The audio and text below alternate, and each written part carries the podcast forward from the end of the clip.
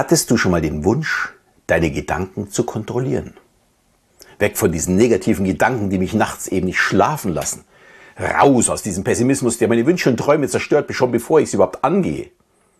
Und ich möchte mich auch von den Ängsten trennen, wenn ich von einer Gruppe spreche. Oder wenn ich meinen Traummann oder meine Traumfrau sehe, die Angst, sie anzusprechen. Ich könnte vermutlich jetzt stundenlang aufzählen, was wir alles nicht können. Weil wir glauben, wir können das nicht. Aber spätestens jetzt seit der letzten Folge zum Thema der selbsterfüllenden Prophezeiung sollte uns klar sein, das Nicht-Können beginnt immer in unserem Kopf. Und ich möchte dir aufzeigen, wie du das, ja, du selbst besiegen kannst. Und damit ein herzliches Hallo und willkommen in meinem Podcast und zu Die Geheimnisse eines Mentalisten.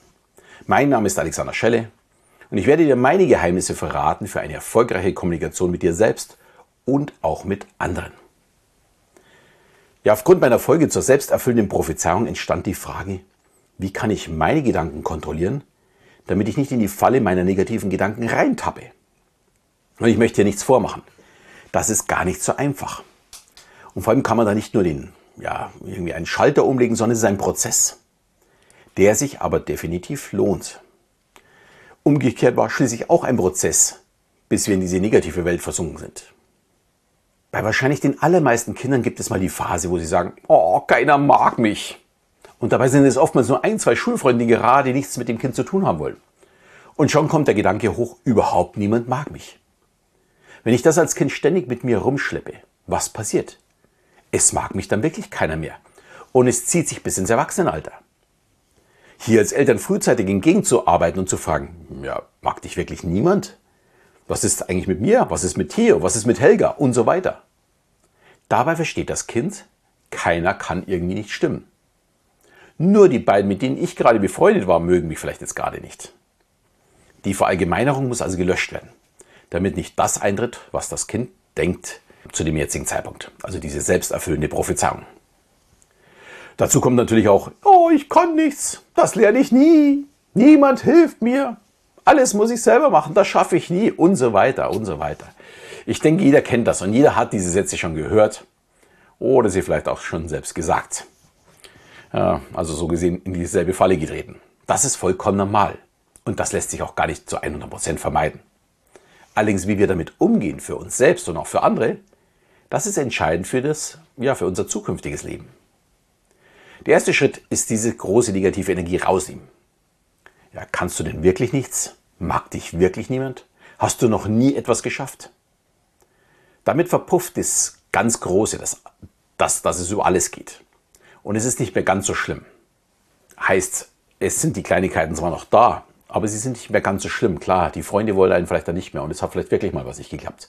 Aber ich komme da wieder raus. Und darüber sprechen und das Problem auflösen ist mit Kindern übrigens extrem wichtig. Und auch als Erwachsener sollte man diese negativen Gedanken verarbeiten und nicht versuchen, sie nur zu verdrängen. Also nicht sagen, es ist okay, wenn mich keiner mag. Oder mir doch egal, dass ich das nicht kann. Sondern wer mag mich denn? Wer spielt denn in meinem Team? Was kann ich denn schon alles? Und wie kann ich das Neue auch noch lernen? Wir stehen unser ganzes Leben vor Herausforderungen. Entscheidend ist, dass wir sie annehmen und nach der für uns passenden Lösung äh, suchen und sie dann natürlich auch finden. Und wer das kann, unterscheidet sich von den allermeisten Menschen und wird automatisch in seinem Leben erfolgreicher. Ich habe in meinen Coachings sehr häufig die Frage, ja, meine Leute, also Mitarbeiter, wollen sich nicht ändern. Aber wir müssen irgendetwas ändern, um zu wachsen und die neuen Herausforderungen äh, annehmen und, und sie überstehen. Und meine Antwort darauf ist immer, das ist vollkommen normal. Ich weiß, das ist nicht besonders hilfreich, aber eine ehrliche Sichtweise. Veränderungen kosten Energie. Wir müssen aus unserem Hamsterrad raus und neue Dinge lernen oder etwas Neues gewöhnen oder so vielleicht sogar bei Null anfangen, weil wir mit komplett anderen Programmen oder Abläufen arbeiten müssen. Wenn wir das jetzt wissen, dann geht es jetzt vor allem darum, wie können wir das Negative, also die Veränderung, in etwas Positives umwandeln. Für mich ist das das Ziel. Wo möchte ich eigentlich hin? Und umso schöner ich es ausgestalte, umso ja wahrscheinlich ist es, dass die positiven Gedanken folgen. Ein gutes Beispiel aus meiner Sicht ist der Bau eines Hauses. Ganz ehrlich, das mag wirklich keiner. Viel Arbeit, viel Ärger und es kostet wirklich ein Schweinegeld. Das kann überhaupt keinen Spaß machen. Aber wenn ich sehe, wie ich zukünftig auf meiner Terrasse sitze oder in meinem Hobbyraum bastel oder für Frauen im begehbaren Kleiderschrank gerade meine Handtaschen und Schuhe sortiere, dann freue ich mich natürlich auf den Prozess des Baus. Ich möchte, freue mich ja auf das Ergebnis. Und diese Täuschung kann ich mit meinen Kindern genauso machen.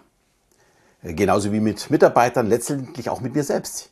Ich muss so stark sein, dass ich mich selbst beeinflusse ja, und meine Gedanken dadurch kontrollieren kann. Schauen wir uns einfach mal an, wie so ein Prozess aussehen kann. Stell dir einfach vor, wir sind jetzt gerade im negativen Gedanken gefangen. Und der erste Schritt ist, ich beziehungsweise du in dem Fall, musst dann darauf aufmerksam werden. Ich muss es selbst merken, du musst es selbst merken, dass wir uns gerade in dieser negativen Gedankenspirale befinden. Und das ist unheimlich schwer. Schließlich passiert das gerade unbewusst. Wenn ich es aber dann ja endlich merke, dann fange ich an, bewusst darüber nachzudenken. Was lässt mich denn gerade nicht los? Was habe ich denn für ein Problem? Und der nächste Schritt ist dann, hm, welches Problem habe ich denn eigentlich? Und warum lasst es mich denn einfach nicht los? Und warum denke ich da darüber ständig nach und warum bekomme ich es nicht los? Und dann geht es in das bewusste Denken. Ist denn das real, vor was ich gerade Angst habe, oder ist es nur fiktiv? Wird das wirklich so kommen, wie ich es mir ja, gerade in meinen negativen Gedanken ausmale? Oder ist nur ja, der Worst Case, der sowieso nie eintreten wird? Und zu guter Letzt stelle ich mir dann die Frage, möchte ich mich weiter mit dieser negativen Fantasie beschäftigen oder lieber doch mit den positiven Dingen? Schaffe ich es denn tatsächlich in diesen bewussten Prozess zu kommen, dann habe ich meine Gedanken schon ausgetrickst. Ich lasse es nicht zu, mich immer weiter mit den negativen Gedanken zu beschäftigen und steige dann bewusst aus aus diesem Gedankenspul, äh, der mich ja, bekanntermaßen immer weiter nach unten zieht. Konzentriere dich im Anschluss eher auf neue Themen, vor allem Dinge mit positiven Zielen. Und gerade zu Beginn kann es dir vielleicht auch helfen, das Ganze schriftlich zu machen. Damit gibst du der Veränderung deiner Gedanken noch einen zusätzlichen Schub. Ganz wichtig dabei ist, wir benötigen für, unsere, ja, unser, für unser negatives Thema auch eine Lösung. Ansonsten kommt es ja immer wieder hoch. Und es gibt nicht immer die passende Lösung. Manchmal ist die Lösung auch akzeptieren. Akzeptieren, was ich nicht verändern kann. Klingt brutal, ist aber so. Meinen ja, ungelebten Chef oder den ekelhaften Nachbarn, die kann ich nicht verändern. Zumindest kann ich die Situation nicht sofort verändern.